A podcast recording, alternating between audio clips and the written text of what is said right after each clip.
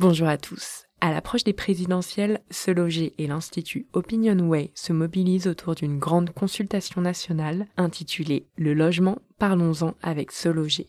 Pendant 15 jours, vous pouvez vous exprimer en ligne sur la question du logement et de l'immobilier.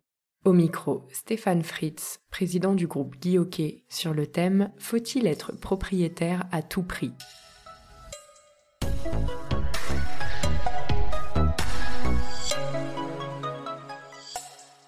Stéphane, ma première question, qu'est-ce qui déclenche aujourd'hui l'acte d'achat? Les événements qui déclenchent les actes d'achat sont euh, bah, les, événements heureux, euh, les naissances, les mariages, euh, également dans le travail, les mutations, où on l'a vu dernièrement dans la période de Covid, l'envie d'un peu plus de verre, le besoin d'une chambre en plus, d'un bureau supplémentaire, et puis bah, malheureusement aussi et également les divorces et les enterrements déclenchent aussi les achats et les ventes. Très bien. Et aujourd'hui, votre avis sur le fait d'être propriétaire que locataire, est-ce que c'est mieux?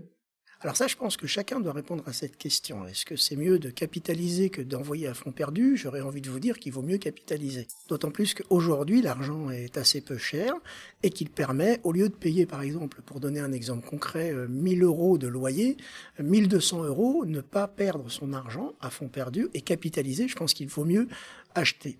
Maintenant, c'est ma propre position, mais il y a des gens qui n'ont pas les moyens d'acheter et qui ont nécessairement le besoin de se, de se loger et de louer. Donc aujourd'hui, la réponse, elle est plutôt dans les ménages que, que chez moi. Parfait. Et donc, quels sont vos conseils pour effectuer un achat immobilier aujourd'hui? Sur quoi faut-il se montrer le plus vigilant?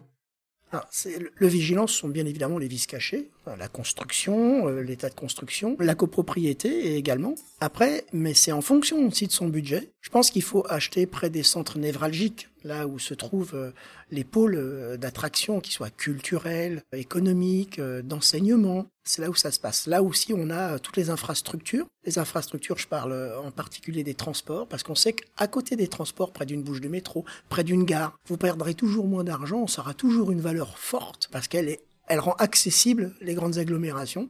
Donc, près d'une gare, j'ai envie de vous dire. Et puis après, les choses où il faut être vigilant, vraiment les vis cachés. Il faut regarder s'il n'y a pas des vis de construction. Et votre vision de l'immobilier dans les dix prochaines années?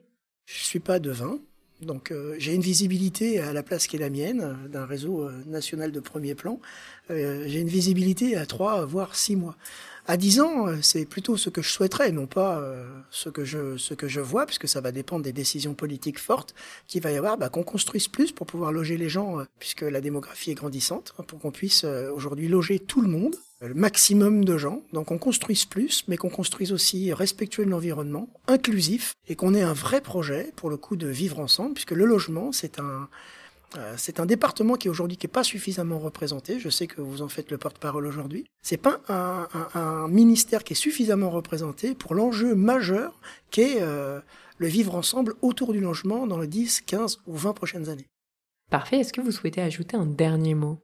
Aujourd'hui, le marché de l'immobilier est un marché euh, durablement porteur. On sait que les prix vont continuer d'évoluer parce qu'on n'a pas suffisamment aujourd'hui euh, de logements. Donc, même s'ils évoluent doucement, même si à un moment donné ils stagnent, ils continueront. Un achat immobilier, c'est pas un achat d'un an ou deux, c'est un achat à minima de 7, 8 ans, voire 15 ans, 20 ans. Donc aujourd'hui, voilà, c'est le moment d'acheter, c'est toujours le moment d'acheter.